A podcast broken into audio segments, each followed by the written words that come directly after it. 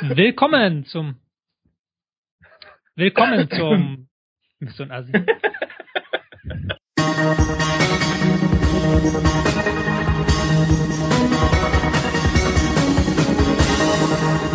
Willkommen zum dritten Teil des Spielverlagerung.de Sonderpodcasts im Jahre 2016. Wir haben gestern die ersten drei Abstiegskandidaten abgehandelt. Heute kommen die nächsten drei Abstiegskandidaten. Daran merkt man schon, wie eng es unten zugeht. Wir werden auch heute wieder ein paar Gäste haben. Ähm, später kommt noch ein SV-Autor zu Werder Bremen dazu und wir haben noch einen Taktikblogger zu Stuttgart. Aber wir fangen an mit Eintracht Frankfurt und dazu ähm, heiße ich die klassische Podcast-Kombo willkommen zum ersten Mal in diesem Jahr. Woo! René Maric Hallo. und Martin Raffelt. Moin. Die zwei SV-Autoren schlechthin. Ja. Ähm, Mr. Output und Mr. Input. Input. So, sehr schön. Das ist auch perfekt, Okay. denke ich, oder? Verkaufen wir mal so an die Öffentlichkeit. Ja. Ähm, Eintracht Frankfurt ist ein Team, das meiner Meinung nach relativ schwer zu bewerten ist, auch weil es im Verlaufe der Saison relativ viel verschiedene Sachen probiert wurden. Wir versuchen uns mal da erstmal so lang zu hangeln an den einzelnen taktischen Elementen und kommen dann nachher so zu einer Bewertung, was Face Arbeit angeht und dann auch noch ein bisschen was zu den Transfers, die ja auch noch getätigt worden sind. Ähm, ich habe schon von euch beiden gehört, ihr habt eher die letzten Spieltage gesehen. Ich habe es am Anfang ein bisschen verfolgt, wo sie noch diese etwas verrückte, ja, wobei verrückt ein bisschen übertrieben ist, aber diese etwas eigenartige Raute gespielt haben. Mit ähm, Meier auf der 10 und ähm, dahinter dann äh, Stendera, Hasebe, wer war der dritte, der dahinter gespielt Reinhardt hat? auf der 6, oder? Reinhardt auf der 6, genau, genau. Bayer auf der, dann- 10 klingt wie so ein, wie so ein Kriegsschrei von so einem alten äh, Ur Urwaldstamm. Meier auf der 10. Meier auf der 10. Weißt du, recht so ein bisschen wie, wie, wie der, es klingt wie der Fußball, den du dann Die halt Ja, genau. Ich wollte gerade sagen, die haben auch so gespielt. Ja, weil Meier auch überhaupt nicht präsent dann auf der 10, sondern war halt, ich hab's Phantomzehner dann, glaube ich, mal in der Kolumne genannt. Oh. Mittelstürmer Zehner mit zwei Mittelstürmern davor. Genau, Mittelstürmer Zehner mit zwei Mittelstürmern davor. Ein, ein Mittelstürmer-Dreieck, glaube ich, kann man sagen. Ja, wir haben ein klassisches 4-1-2-0-3 gespielt.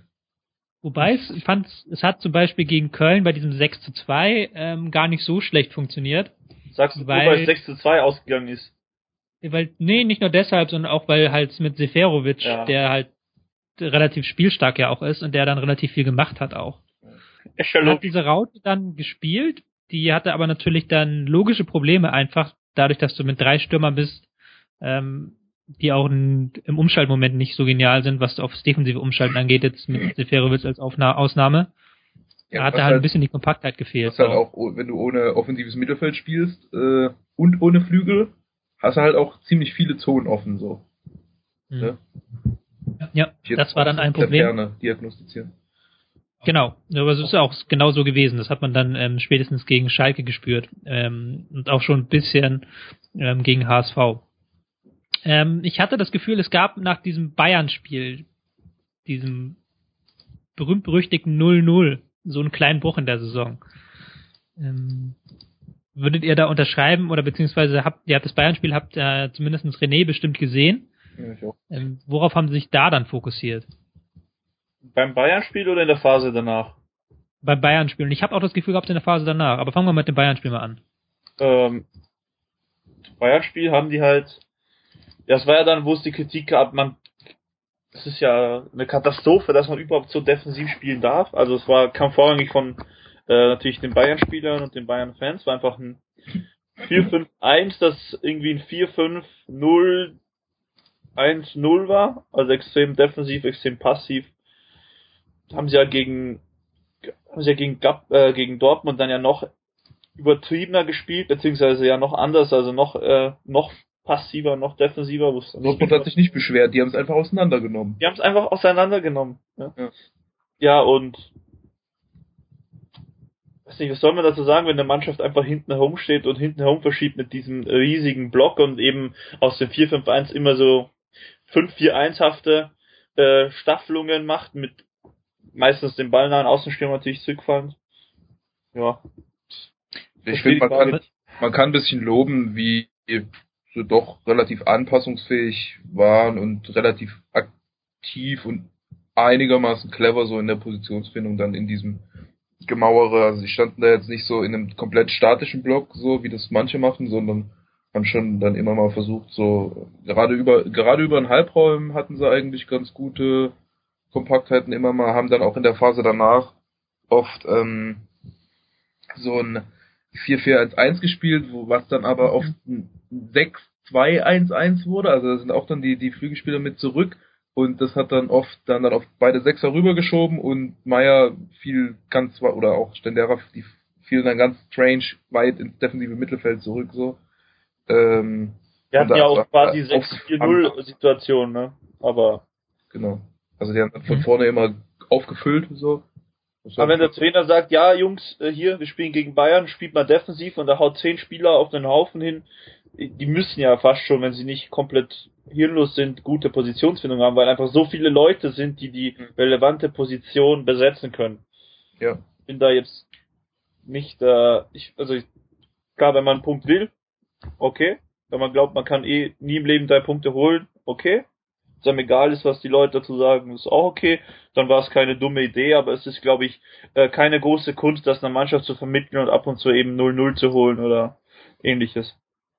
Ich hatte das Gefühl, dass halt dieses 0-0 ein Pyrrhus-Erfolg war, weil man ja dann in den Spielen danach auch wieder auf so eine passive ähm, Ausrichtung gesetzt hat. Gegen Hoffenheim so, da war es dann 4-4-1-1, aber es war auch eher passiv im Vergleich zur Raute vorher. Dann gegen Leverkusen hat man wieder das 4-5-1 ausgepackt gegen ähm, Dortmund. Naja, und gegen Dortmund war es ein 6-1. Das ist ja wirklich ja. mit einer Sechserkette herum verschoben. Es war noch deutlich extremer, aber auch von der Systematik her anders als gegen Bayern. Und das war dann auch wieder so ein bisschen das Problem in den Spielen dazwischen, gegen Darmstadt vor allen Dingen, wo man ja überhaupt nicht klar kam mit dem ähm, Darmstadter Bolzfokus ähm, und selber halt die eigenen Angriffe sehr unsauber ausgespielt hat und auch ähm, dann plötzlich diesen leichten Halbraum- und Zentrumfokus, den man noch hatte Anfang der Saison, habe ich dann vermisst in der letzten Phase so ein bisschen. Ja, hatten sie eher einen Flügelfokus, ne? Also das. Ja. ja. Den fand ich ja. übrigens teilweise ganz witzig, wie sie den ähm, Flügelfokus ausgespielt haben. Sie haben da nicht so sich auf den auf die Flügelzone alleine fokussiert, sondern haben so ein bisschen Zickzack versucht, immer vom, vom Flügel immer wieder in den Halbraum zu kommen. Haben ja auch relativ passstarke Außenverteidiger mit Utschipka und gelernten Sechser in Jowski oder auch Hasebe und hatten da ja. ziemlich spielmachende und diagonal ausgerichtete Außenverteidiger und haben dann auch äh, mit Zehner und Stürmer teilweise im ballnahen Halbraum überladen. Also es war oft so, dass, dass, dass Seferovic da gab es viele Szenen, wo Seferovic so rüberschob und quasi die, die Abwehr so hinten gebunden hat und dann der, der Zehner so im, im, im Schatten von, von Seferovic quasi sich dann freigelaufen hat, wo sie dann ziemlich mhm. viel Personal auf der Seite hatten, aber er blieb halt trotzdem im Flügelfokus. Ja, also die, die Anbindung dann aus den Flügelzonen nach vorne, die war dann halt problematisch. Was machen wir dann in dem Zusammenhang aus Fee? Weil das wir sind jetzt hier so ein bisschen am Schwanken mit verschiedenen Foki, mit verschiedenen Sachen, die ausprobiert wurden taktisch. Ähm, wir hatten gestern schon das Thema Anpassung und Anpassung. Ähm, waren das dann so clevere Anpassungen oder ist das dann eher so, also müssen wir jetzt Pro, äh, Fee als taktisches Mastermind hier sehen oder war das dann auch eher Marke Frontsec? ja, das ist ja die Frage. War das dann Marke Frontsec, wo wir gestern eher von Offenbarungseid gesprochen haben? Ähm, ich gehe mal davon aus, dass das ist die Frage an mich gerichtet ist. Ja. Ich bin sehr kritisch gegenüber Fähig. Ich glaube, das äh, hat man auch, also zumindest redaktionsintern mitbekommen. Ähm, ich finde, er hat durchaus gute strategische Ideen, also auch grundsätzliche Ausrichtungen. Ich finde ihn aber einfach in jedem Bereich des Trainerdaseins unsauber, irgendwie auch unperfektionistisch und auch irgendwo wird immer so viel vom Potenzial der Mannschaft liegen gelassen, dass ich mich einfach mit dem nicht anfreunden kann. Für mich ist das oft, ähm, es entweder ist eine gute Idee und nicht so gut umgesetzt, wie die Idee gut sein könnte, oder es ist auch keine gute Idee. Und für mich gibt einfach, die Feenmannschaften sind für mich eigentlich äh, oft relativ einfach und simpel und einseitig und langweilig, wenn ich die angucke. Und deswegen bin ich einfach kein großer Fan von Fee, wo ich durchaus glaube, dass er das Mensch sehr intelligent ist und auch als Trainer äh, Ahnung hat. Ich glaube, ja. Die, die Vermittlung und auch die Fokussierung der Aspekte für sich selbst finde ich, dass sich in den Mannschaften einfach nicht so wirklich äh, positiv äußert. Und für mich ist das dann einfach äh, nicht besonders interessant zum gucken. Und ich finde auch die Spieler, die er hat, die zur Verfügung hat, die können wir auch deutlich besser nutzen, auch interessanter nutzen. Er hat ja auch, ich meine, der hat Tendera, der hat Sipka, der hat Seferovic, Hasebe. Und auch gute Transfers jetzt eigentlich getätigt, zumindest potenziell gute. Und ich glaube, die wird auch nicht wirklich, ähm, ja, nicht in dem Ausmaß werden die genutzt, wie man es nutzen könnte. Was hältst du von dem, dem Attribut flapsig? Ja, ist ja viel von der Art her auch. Eben, eben. Ähm, Transfers hast du gerade angesprochen, ich kann jetzt mal die Namen nennen, ähm, für die Leute, die es noch nicht so mitbekommen haben. Fabian, Fabian, ich kann es wieder mal nicht aussprechen, wie eigentlich jeden Namen bisher, ähm, ein mexikanischer Spieler fürs Mittelfeld. Ähm, hat, glaube ich, bei der WM Achter gespielt. Ich habe ihn auch ein bisschen beobachtet damals für die WM-Vorschau. Ähm, Huchti ist zurückgekommen aus China ähm, und Kahn Eihan, den man geliehen hat vom FC Schalke.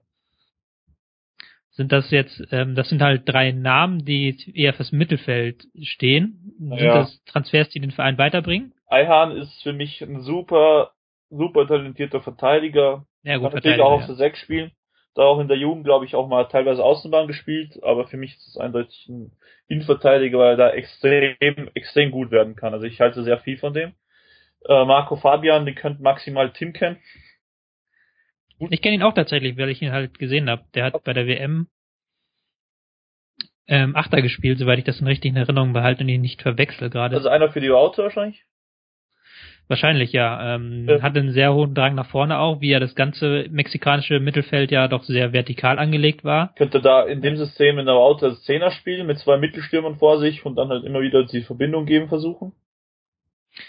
Das könnte sein, ja. Das ist die Frage, ob ähm, Fee das wieder wagt. Ja. Es ist auch interessant, ob Push die dann eben Zehner spielt, Achter spielt, überhaupt spielt. Ich meine, aus, mit 32 Jahren aus China zu kommen, ist jetzt auch nicht die unbedingt beste Voraussetzung, um Stammspieler zu werden oder auch um kurzfristig ähm, viel Impact zu geben über mehrere Spiele hinweg. Also vielleicht eher sowas wie ein Edeljoker.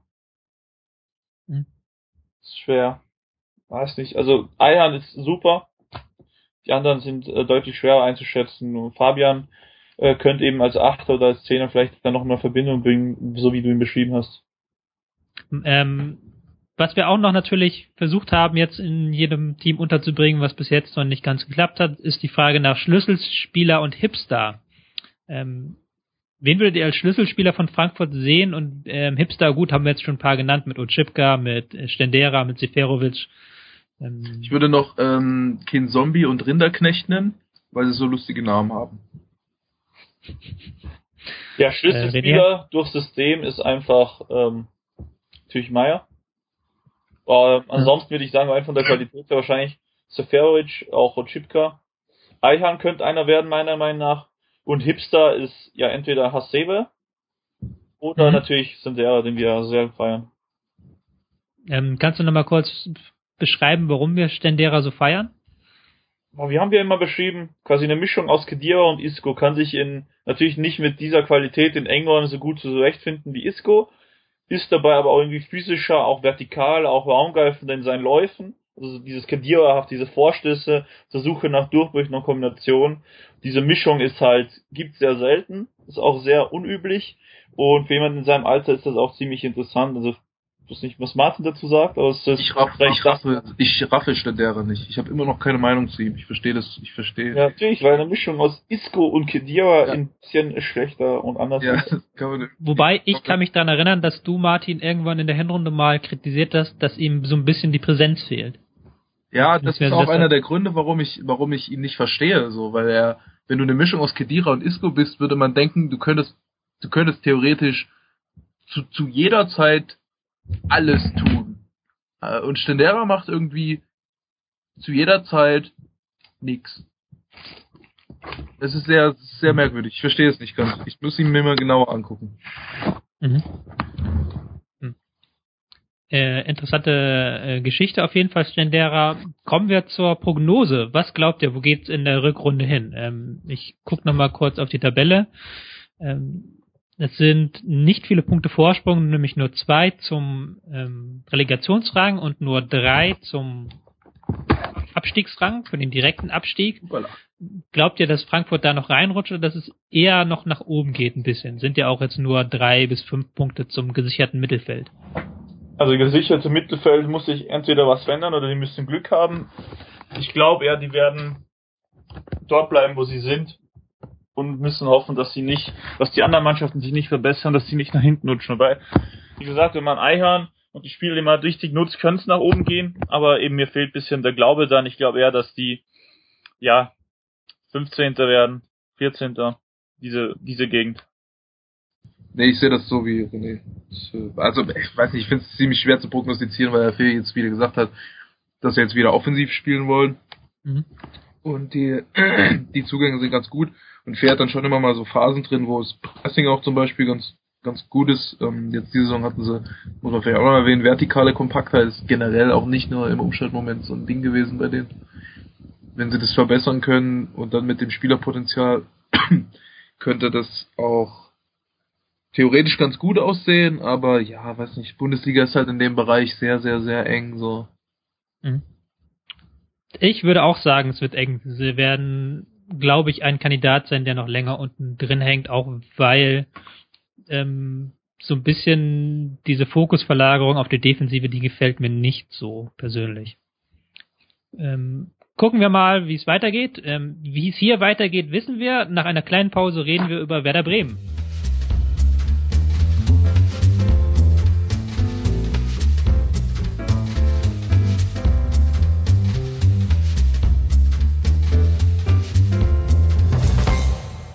Willkommen zurück zum zweiten Teil des dritten Sonderpostcasts 2016. Wir werden ein bisschen reden über Werder Bremen und wir haben einen speziellen Gast eingeladen. Das ist unser Autor Cedric Vogt, Guten Tag. bekannt als CV. Du kennst dich bestens mit Werder aus. So ist es. Ähm, genau, dieses Wissen werden wir dir jetzt ähm, abverlangen, werden wir jetzt ausnutzen. Ganz schamlos. Ähm, Werder Bremen, ein Verein, der auch unten drin hängt, ähm, derzeit 16. ist, ähm, der auch jetzt, wir haben gerade schon bei Frankfurt viel über verschiedene Systeme geredet und viel ausprobiert. Ähm, wenn du jetzt äh, die Hinrunde so in Kapitel unterteilen müsstest, welche Kapitel gäbe es deiner Meinung nach, Cedric? Äh, lustigerweise habe ich exakt das als äh, spontane Vorbereitung auf den Podcast gemacht. Ähm, grob gesagt so so vier vier Kapitel würde ich sagen. Das erste war das Kapitel der klassischen asymmetrischen Werder-Raute, wie man sie aus der letzten Rückrunde vor allem kannte, mit Junusovic im linken Mittelfeld und ist alles ein bisschen verschoben, viele Linksüberladungen und ja generell mit zwei Spitzen die die typische Werder-Raute. Das äh, hielt sich aber eigentlich nur die Vorbereitung über und die ersten zwei Pflichtspiele. Danach hat man umgestellt. Ähm, Mhm. Äh, das wird jetzt das wahrscheinlich kürzeste Kapitel, äh, Kapitel 2, mit einer ähm, eher defensiv orientierten Raute, als man Ulysses Garcia und Clemens Fritz, also zwei gelernte Außenverteidiger, auf die Halbposition gestellt hat. Deswegen ähm, Junusovic ähm, zurück auf die 10, was er ja auch in der Nationalmannschaft macht, wenn gleich auch in einer etwas anderen Ausrichtung. Ähm, und ja, das hat Junusic so ein bisschen ähm, weniger spielmachend ausgefüllt, sondern eher ähm, vor allem im Pressing unterstützend und auch immer wieder so ein bisschen pendelnd, also im, im Angriffspressing äh, auf Höhe der Stürmer und dann defensiv sich ähm, in der eigenen Hälfte wieder auf Höhe von Barkfreder etwa äh, zurückfallen lassen. Da hat man eine relativ zugriffsstarke und ähm, relativ stabile Ausrichtung hinbekommen. Mhm. ähm, Wenn ich jetzt richtig verstehe, wir sind ja noch Phase 2 dann. Genau. Da, Die, da gab es dann auch die Punkte, da hat man auch ein paar Punkte geholt. da, da gab's Punkte.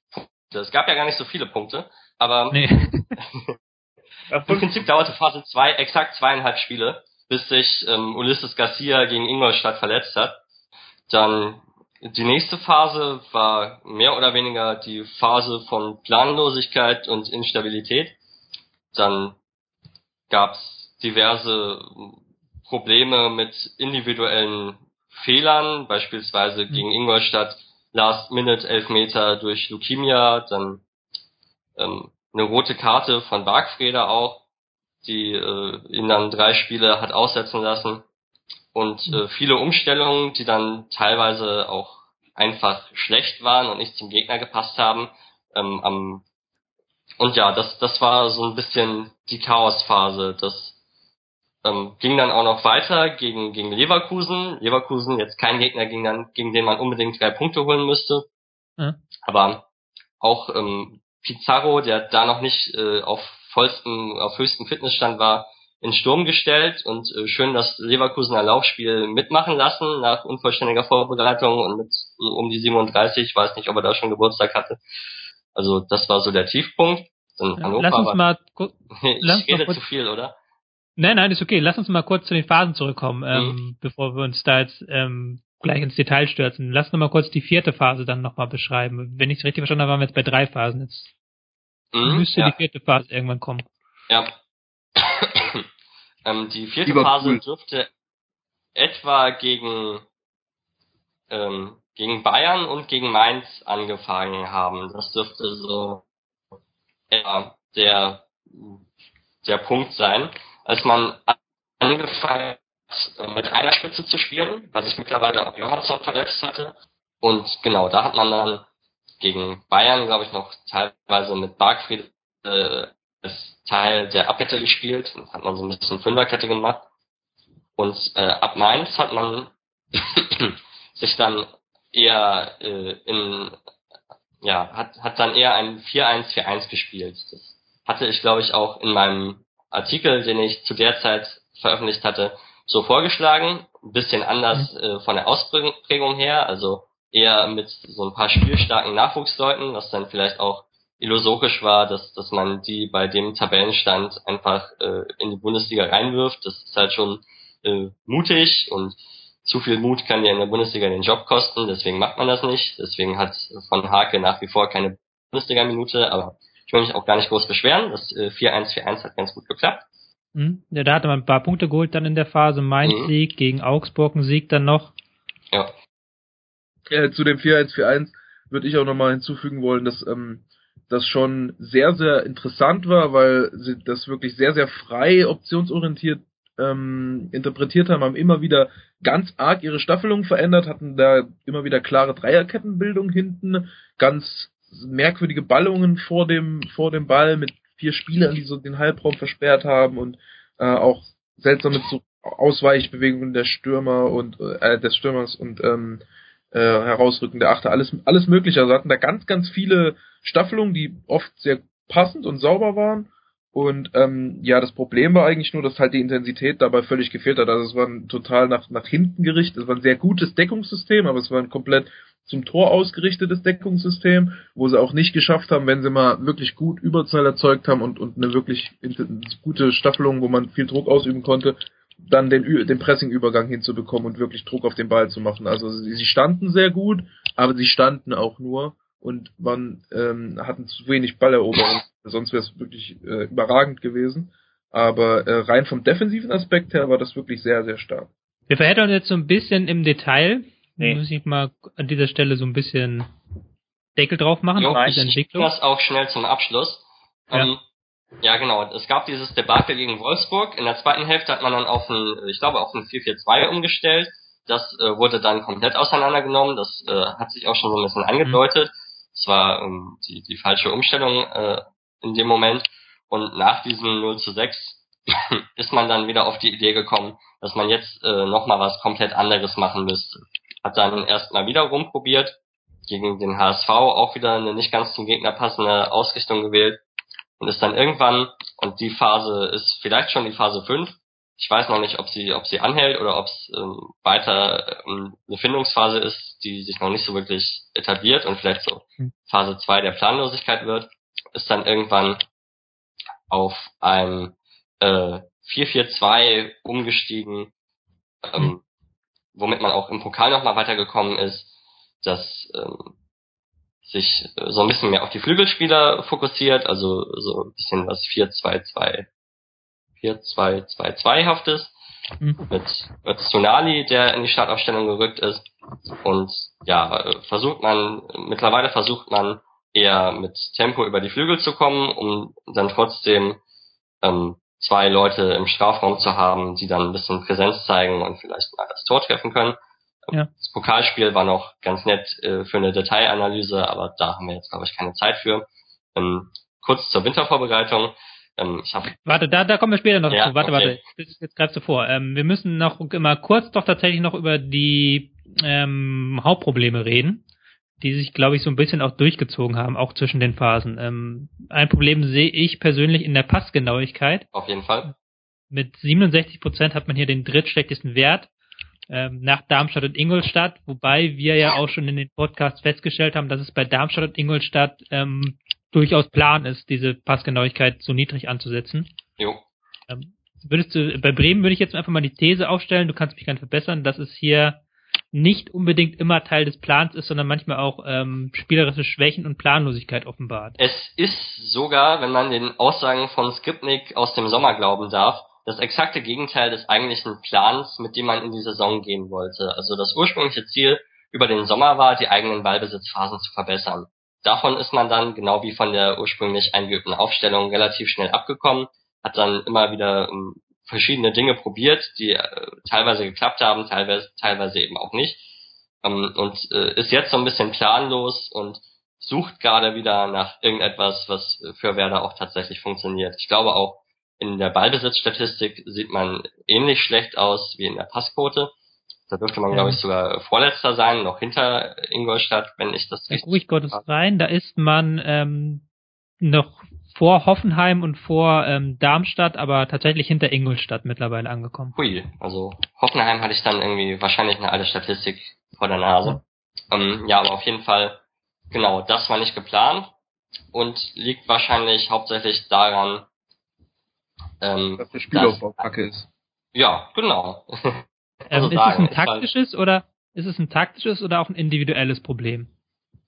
Ähm, ich würde sagen, in diesem Jahr zeigen sich die individuellen Probleme noch mehr als in der letzten Saison, weil man sie äh, da taktisch noch ganz gut ausgleichen konnte. Damals ähm, konnte man sich ähm, leichter darauf verlassen, dass Selke oder Di Santo einen langen Ball auch mal kriegen und festmachen konnten, weil die eben beide über 1,90 waren und gerade Di Santo auch ähm, ein ziemliches Talent hatte, die, die Bälle irgendwie unter Kontrolle zu kriegen, auch wenn sie so ein bisschen äh, schlampig gespielt waren. Ucha hat zwar eine gute Sprungkraft, aber einerseits hat er die meiste Zeit äh, als Solostürmer verbracht und andererseits ähm, hat er nicht diese 1,90, sondern ist etwa 10 Zentimeter kleiner und schafft es so also nicht ganz ähm, den Ballmagneten zu geben, den die anderen beiden zusammen für wer das Spiel letztes Jahr bedeutet haben. Und Mhm. genau, dann zeigt sich eben auch die individuell eher mäßige Qualität, gerade im defensiven Mittelfeld. Ähm, Mhm. Bargfrede ist natürlich cool in dem, was er macht. Ähm, manchmal fehlen mir da für die Rolle, die er hat, so ein bisschen die Freilaufbewegungen. Also im Spielaufbau ist er nicht so stark wie gegen den Ball, Mhm, wenn er, ja. wenngleich er da auch solide ist. Ähm, da fehlt ihm wahrscheinlich so ein bisschen ein spielstärkerer Nebenmann, der äh, sich auch mal anbietet, der weiß ich Hast du da eine Idee? Entschuldigung. Ähm, ja, ja, Gehen wir mal von Van Hake weg und die ähm, Spieler, die, sag mal jetzt mal ganz dreist, mehr Chancen auf den Einsatz haben. Das ist ja dreist jetzt von dir. Ja. Schäm dich. Martin. ja, aber über die will man doch gar nicht reden. Das macht doch keinen Spaß. Also wi wi wichtig ist, glaube ich, so dieses, das, das ähm, Quartett Öztunali, Bartels, Junusovic, Grilic. So, das ist, Mhm. das ist das, was ähm, und Pizarro noch davor. Das ist Mhm. so das, was das spielerische Herz sein muss der Mannschaft. Und wichtig ist halt, wie man die dann einbindet. Dazu noch dann eben Talente, Aichicek Eggestein. Ähm, Mhm. Daraus kann man diverse Sachen sicherlich machen. Das sind ja alles sehr, sehr ähm, polyvalente Spieler, wobei eben auch so ein bisschen bis auf ja, ne, wobei Grilic und Öztenali gilt das eigentlich nicht mehr. Wir hatten vor einem Jahr hatten wir mal gesagt, dass, dass Bremen so eine sehr äh, unstrategische, unzielgerichtete Mannschaft ist, was wir jetzt zuletzt über Hoffenheim auch gesagt haben. Aber Mhm. da, das ist sicherlich mit Grilic, Öztunali, Pizarro nicht mehr so ein großes Problem. Ja, kann man unterschiedliche Sachen machen. Ähm, 4-3-2-1 vielleicht oder so. Weiß nicht. Mhm. Ähm, ja, 4-3-2-1 klingt eigentlich interessant, ne? Ich habe mir eben überlegt 4 3 zu 1 oder eben wieder was Asymmetrisches mit anderer Spielerverteilung oder auch äh, quasi das, was Scharf in Frankfurt gemacht hat am Anfang mit Pizarro auf der 10. Also dieses Mittelstürmerspiel, aber eben mit Pizarro statt Meier und dann halt eben die passenden Achter dazu. Du meinst, meinst, was Fee gemacht hat. Oh Gott, ja, natürlich, was Fee gemacht hat. Ja. Ähm, was hat denn ähm, Skripnik jetzt tatsächlich in der Winterpause gemacht, Cedric? Ähm, mein Eindruck äh, fußt jetzt erstmal nur auf zwei Testspielen, die ich am Freitag gesehen habe. Gegen äh, Inter Baku und äh, ich glaube Rapid Wien war das. Oder nee, Austria Wien war es. Entschuldigung. Ähm, da hat man versucht, vor allem das äh, 4-4-2 beziehungsweise 4, zwei defensive, zwei offensivere Außen, ähm, zwei Mittelstürmer ähm, weiter zu kultivieren. Hat Aber wenn ich richtig verstanden habe, nur nochmal zum Verständnis, hat man, ähm, geht man diesen 4-4-2-Weg weiter. Ja, Auch mit einer etwas passiveren Ausrichtung, wie zuletzt. ähm, das lässt sich anhand von Testspielen, die quasi immer passiv wirken, noch nicht ganz sagen. Ähm, Mhm. Es kann übrigens auch sein, dass in einem Testspiel davor, die habe ich leider nicht sehen können, ähm, auch die Raute wieder ausgepackt wurde. Aber das war jetzt erstmal so mein Eindruck, dass man auf jeden Fall dieses 4-4-2 als Variante sich äh, voranhalten möchte. Gerade auch, weil es gegen ähm, Gladbach ganz gut geklappt hat im Pokal, wobei das auch eine relativ verrückte Interpretation dessen nochmal war. Ähm, Mhm. Was du und genau. Kurz und knackig, ähm, eure Prognosen. Ich fange mal bei René und Martin an, nicht, dass sie ähm, Cedrics Prognose klauen. Ähm, René, was denkst du? Wo geht's also hin in der Ich sag Rückrunde? einfach das, was ähm, Cedric später sagen wird. Ich behaupte, Ich, glaub, also ich bin mir sicher, sie steigen nicht ab. Und wenn man nicht absteigt, ist in einer Situation wie Werder gerade ist, eh alles andere scheißegal. Ob man jetzt äh, Neunter oder Dreizehnter wird, ist Ja. eigentlich ziemlich egal. Ich bin mir relativ sicher, wenn er jetzt nicht irgendwie auf kompletten Schwachsinn umstellt oder irgendwie sich die drei wichtigsten Spieler äh, verletzen, schwer verletzen, dann wird man ziemlich sicher nicht absteigen. Ich kann mir vorstellen, dass man Elfter, Zwölfter, Dreizehnter, Vierzehnter wird, so die Gegend. Gehst du da d'accord, Martin? Ja, äh, nee. Äh, ich habe keine Ahnung. Die, äh, warte mal, die haben ja Westergaard, ne? Wenn der dann spielt Ja, und auch und so, und dann haben die auch noch die, ey, die haben echt schon viele, also wenn die sich nicht verletzen, puh. Ähm, ich sag, die werden Elfter. Cedric? Ähm, da ich nicht glaube, dass Werder noch äh, groß auf dem Transfermarkt aktiv wird, sage ich erstmal 14. Ich Gut. muss auch, da darf ich meinen Platz 11 noch einschränken, wenn man 4-4-2 spielt, dann nicht. Gut. Ich sage Relegationsplatz. Kurz und knackig. So.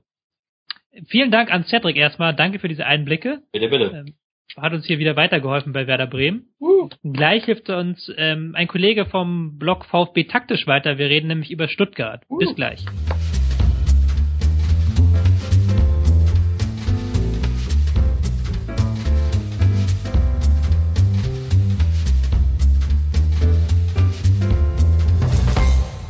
Willkommen zurück zum dritten und letzten Part des dritten Spielverlagerung Sonderpodcasts. Wir werden ein bisschen über den VfB Stuttgart reden. Und auch in diesem Part haben wir uns wieder professionelle Unterstützung geholt.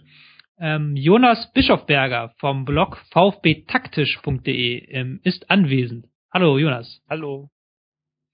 Du kennst dich bestens mit dem VfB Stuttgart au- aus, hast einen sehr, sehr guten Blog, den man nur weiterempfehlen kann, ähm, der sich mit der Entwicklung der Stuttgarter beschäftigt, ähm, mit dem, was taktisch auf dem Platz passiert. Ähm, ich denke, wir müssen beim VfB Stuttgart doch noch ein paar Worte verlieren über die Ära Zorniger, ähm, die ja vor der Saison mit großem Trara begonnen hat und ähm, dann relativ plötzlich geendet ist. Wie ähm, hast du die Ära Zorniger gesehen? Beziehungsweise fangen wir erstmal so an, Ära. was waren die Probleme der Ära Zorniger? Ära. Ähm, ja, Probleme waren, dass es ähm, ab und zu so ein bisschen, also das Pressing war halt äh, sehr hoch, sehr aggressiv, ähm, sehr kompakt, aber es gab auch immer wieder so ein paar kleine Probleme, also zum Beispiel ähm, gab es manchmal die Tendenz, dass einer der Flügelspieler mit in die erste äh, Pressingreihe mit aufrückt. Aber das ähm, war nicht systematisch genug und bisschen lückenhaft. Ähm, die Staffelung der Sechser war manchmal nicht so gut. Ähm, also gerade Gentner ist da schon eher ein Schwachpunkt.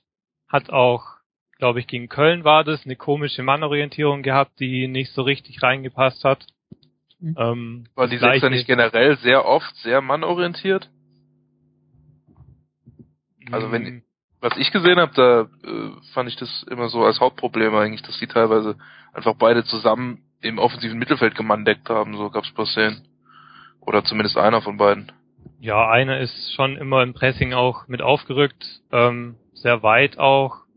Ähm, aber so, so richtig mannorientiert fand ich jetzt eher nicht, halt eher so in der Pressingbewegung dann, dann aufrückend auf den Mann. Okay. Man kann auf jeden Fall das System unter Zorniger als ähm, sehr aggressiv bezeichnen. Äh, wobei er äh, bei formationstechnisch hat er immer relativ viel probiert auch, wenn ich das ähm, richtig verfolgt habe. Und hat dann auch nicht immer alles geklappt. Ja, es gab, also er hat angefangen mit FIFA 2 relativ lang, ähm, hat dann einmal umgestellt, das war gegen Hertha, ähm, da gab es ein 4-1-4-1, das deutlich passiver gespielt wurde und ähm, wegen Herthas Doppel-6, die äh, sehr beweglich war und dann in die Räume neben dem, neben dem Sechser ausgewichen ist, hat es nicht so gut funktioniert. Das wurde, äh, ich glaube, Zorniger hat nach dem Spiel auch gesagt, dass es äh, zu passiv, also passiver gespielt wurde, als er es eigentlich haben wollte. Mhm. Ähm, später hat er dann auch auf Raute umgestellt. Ich glaube, gegen Leverkusen war das, ähm, was im Pressing dann 4-3-3 wurde. Ähm, das hat auch so mittelmäßig funktioniert. Ähm, es hat so ein bisschen ähm, das Zentrum dann geöffnet, äh, wo und da halt äh, sollte dann Zugriff erzeugt werden, aber das hat Leverkusen ganz gut auflösen können und dann mhm. äh, ein paar Mal doch über die Flügel, die dann relativ offen waren und wo die Verschiebebewegung vom vom Mittelfeld dann nicht so stark war, ähm, haben, hat dann Leverkusen doch ein paar Mal relativ einfach äh, gute Torchancen bekommen. Ähm, ja, aber ansonsten war es meistens 4 für 2 und das waren eigentlich auch die Spiele, wo es am besten funktioniert hat gucken wir, ähm, bevor wir auf die ähm, Personalie Kramni dann gucken, lass uns doch nochmal bei der Entlassung bleiben und bei der großen, ähm, lass uns mal von diesem äh, mikrotaktischen jetzt mal auf das makrotaktisch-philosophische kommen, ähm, weil das ist ja auch eine spannende, eine der spannendsten Themen der Hinrunde, finde ich. Man holt sich ähm, Zorniger, man sagt, man will dieses System gehen, man will dieses System umsetzen, man stellt die Jugendmannschaften auf, ähm, dieses Pressing-System um. Und jetzt, nachdem die Erfolge ausbleiben, sagt man dann ähm, bereits ähm, nach äh, zwei Dritteln der Hinrunde, wir wechseln den Trainer. Ähm, ist das die richtige Entscheidung gewesen, deiner Meinung nach, Jonas? Wie siehst du diese Entscheidung? Ja, ich schwierig zu sagen, weil ähm, die Entscheidung ist ja gefallen nach dem Augsburg-Spiel und das war eben so das Spiel, wo Zorniger wieder aus 4-4-2 zurück umgestellt hat und versucht hat, ähm, so ein bisschen wieder zu den Leistungen vom Saisonanfang zurückzukommen. Aber das hat halt dann gar nicht funktioniert, da die Abwehrkette ähm, ist sehr früh zurückgewichen.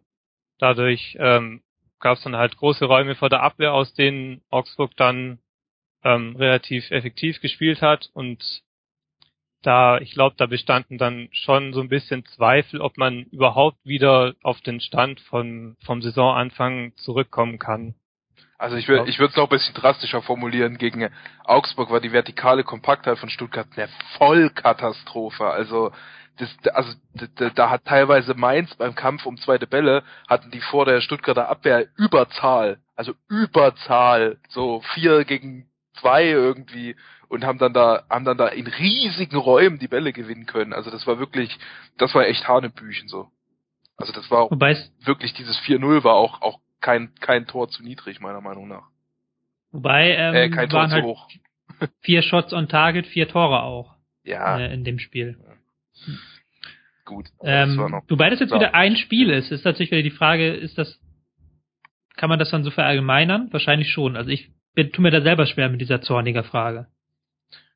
Also ich bin ja, ich bin an sich kein so großer Zorniger Fan so. ähm, aber fand schon, dass er im, was er am Saisonanfang gemacht haben, war schon ziemlich gut eigentlich.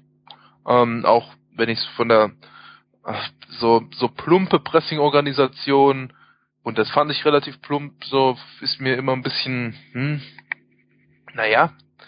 Ähm, und äh, aber das, also das ist halt äh, eine eine kleinere Schwäche oder eine, eine, eine mäßige, eine, eine überschaubare Schwäche gewesen, taktische Schwäche, die sich halt unfassbar potenziert hat, so und einfach mit mit surreal großer Gewalt äh, da Zorniger auf die Füße gefallen ist und ja, es war ein bisschen so wie wie halt Klopp in der Saison davor, dass man eigentlich nur Kleinigkeiten hat, die nicht passen ähm, und der Rhythmus einfach ein bisschen komisch ist und dann noch Pech dazukommt und dann noch das und dann noch das und dann noch die Erwartungshaltung und äh, dann dann sieht es halt einfach viel viel viel viel schlechter aus als es war und dementsprechend finde ich es dann blöd ne, jemand, jemanden zu entlassen, wo dann doch eigentlich die effektive Leistung schon gut war. Andererseits, andererseits ja. sind halt dann doch die Defizite schon klar benennbar und wie gesagt, das Spiel gegen Augsburg war wirklich, boah, also das, das, ähm, hm. da, da kann man, da kann, da kann man, glaube ich, auch spekulieren, dass die Mannschaft dann nicht mehr das Vertrauen in, in das System hatte, wenn sie das so spielen. Hm. Ähm, das ist genauso mein Gedanke. Das ist nochmal sehr gut zusammengefasst eigentlich. Ähm, Gerade dieses Vertrauen der Mannschaft hat man auch schon gespürt dann im zweiten Saisondrittel, dass es dann gerade im Anlaufen dann dieser eine Schritt dann nicht mehr gemacht wurde. Ähm, kommen wir zu Kramny, ähm, Jonas. Was hat, wo hat Kramny als erstes angesetzt? Was hat er anders gemacht? Ähm, also er hat schon relativ deutlich umgestellt, kann man glaube ich sagen. Ähm, spielt 4-4-2, sehr viel passiver, ähm, auch mit paar Mann-Orientierung, also gerade die Sechser ähm, verfolgen so Vorstöße, zum Beispiel hinter den aufgerückten Außenverteidiger auch relativ weit. Ähm, die Flügelspieler sind manchmal mannorientiert, fallen dann auch in die Abwehrkette zurück, manchmal rücken sie auch sehr weit ein. Und die beiden Pressingspitzen, die sind auch so ein bisschen ähm, wankelmütig unterwegs, also Manchmal verschieben sie geschlossen auf die Seite, manchmal sind sie ein bisschen zu weit auseinander und manchmal, also relativ oft stehen sie einfach passiv im Sechserraum und orientieren sich so ein bisschen nach hinten und ist insgesamt schon ein relativ deutlicher Gegenentwurf zu dem, was Zorniger gemacht hat.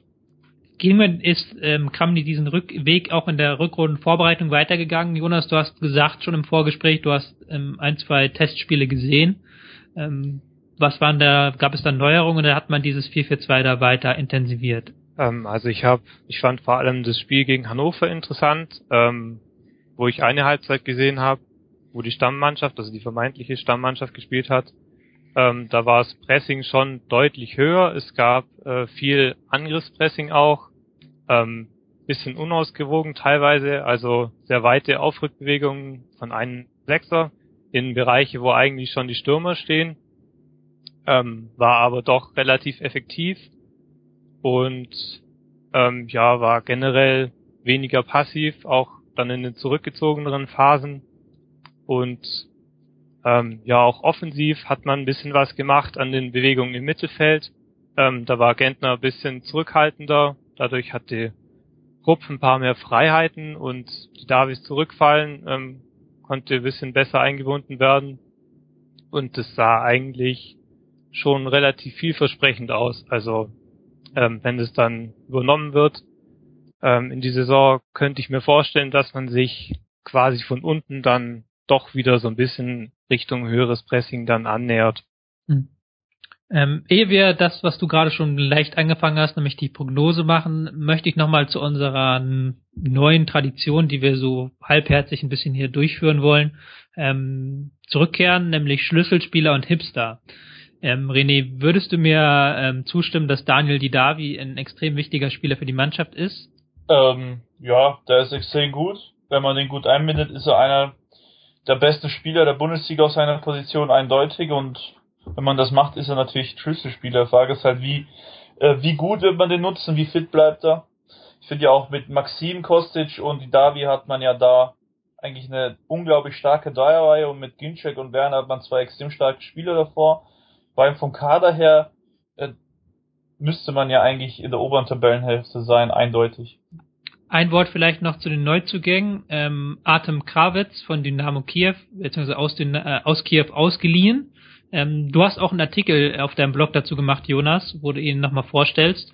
Ähm, den können sich die Leute gerne zu Gemüte führen. Ähm, wenn du ihn jetzt in zwei, drei Worten beschreiben müsstest, also zwei, drei Sätzen beschreiben müsstest, wie würdest du es tun? Ähm, ja, ist ein relativ klassischer Abschlussstürmer eigentlich, ähm, der einen eher geringen Aktionsradius hat, ähm, sich viel an der ähm, Kette bewegt, ähm, da eben präsent ist und sich gut im Strafraum bewegt und so. Und ja, ansonsten eigentlich spielerisch dann eher wenig beiträgt. Ich finde, dass er sich, äh, ich kenne ihn wenig, aber hatte bei ihm echt ein gutes Gefühl bezüglich seiner Bewegungen. Und ich lobe Bewegungen bei Stürmern relativ selten.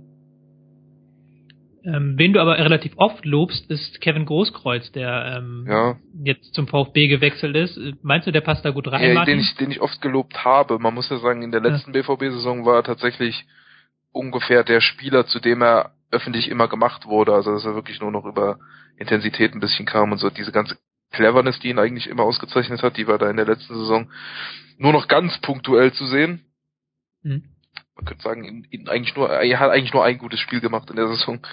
Ähm, dementsprechend, ja, jetzt ein halbes Jahr ähm, im, Tra im, im Transfer, äh, in der Transferhölle verbracht und kommt jetzt zurück. Mal schauen. Also ähm, ist natürlich, wenn man, wenn man Lujek und Klein manchmal als Außenverteidiger aufstellen muss, also insbesondere Lujek, äh, der für mich der wahrscheinlich schlechteste Bundesligaspieler ist, dann ähm, Ein hartes Schicksal in einer Liga mit Darmstadt.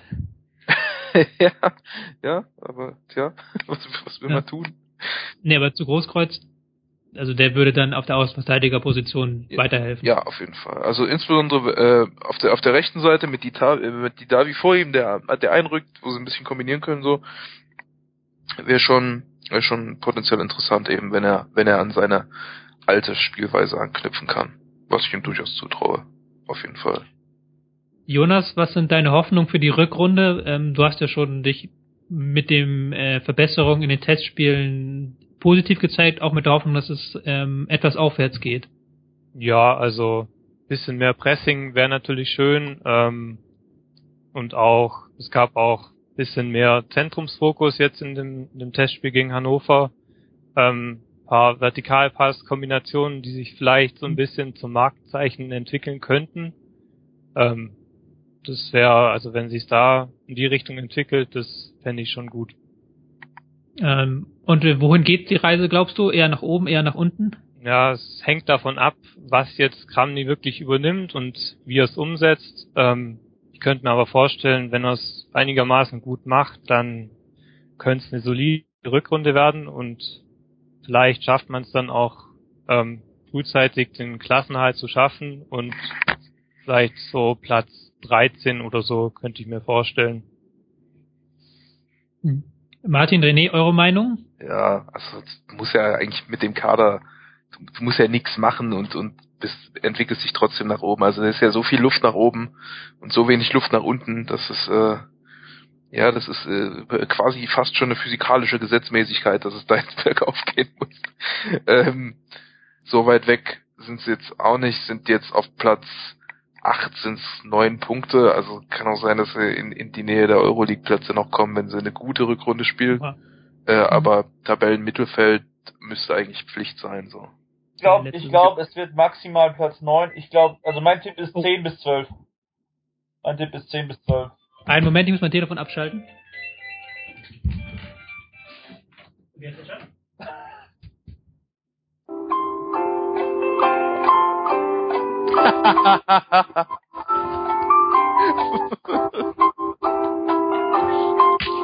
So, entschuldigt bitte.